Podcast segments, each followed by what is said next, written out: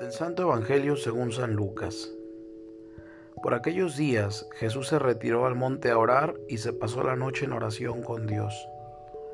Cuando se hizo de día llamó a sus discípulos, eligió a doce de ellos y les dio el nombre de apóstoles.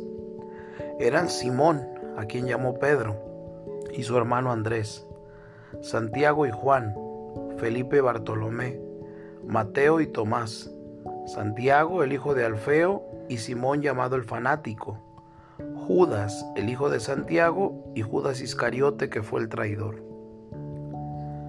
Al bajar del monte con sus discípulos y sus apóstoles, se detuvo en un llano.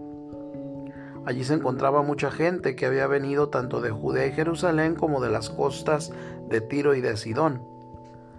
Habían venido a oírlo y a que los curara de sus enfermedades y los que eran atormentados por espíritus inmundos quedaban curados. Toda la gente procuraba tocarlo porque salía de él una fuerza que sanaba a todos. Palabra del Señor. Hoy quisiera centrar nuestra reflexión en las primeras palabras de este Evangelio.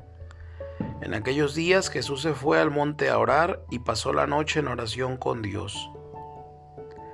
Introducciones como esta pueden pasar desapercibidas en nuestra lectura cotidiana del Evangelio, pero de hecho son de la máxima importancia. En concreto, hoy se nos dice claramente que la elección de los doce apóstoles, decisión central para la vida futura de la Iglesia, fue precedida por toda una noche de oración de Jesús, en soledad ante Dios su Padre. ¿Cómo era la oración del Señor? De lo que se desprende de su vida debía ser una plegaria llena de confianza en el Padre, de total abandono en su voluntad. No busco hacer mi propia voluntad, sino la voluntad del que me ha enviado. De manifiesta unión a su obra de salvación. Solo desde esta profunda, larga y constante oración, sostenida siempre por la acción del Espíritu Santo, que ya presente en el momento de su encarnación, había descendido sobre Jesús en su bautismo.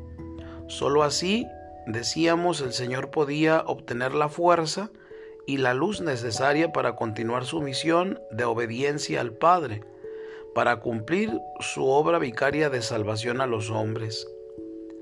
La elección subsiguiente de los apóstoles, que como nos recuerda San Cirilo de Alejandría, Cristo mismo afirma haberles dado la misma misión que recibió del Padre. Nos muestra cómo la iglesia naciente fue fruto de esta oración de Jesús al Padre en el Espíritu y por tanto es obra de la misma Santísima Trinidad. Cuando se hizo de día, llamó a sus apóstoles, eligió a doce de entre ellos. Ojalá que toda nuestra vida de cristianos, de discípulos de Cristo, esté siempre inmersa en la oración y continuada por ella.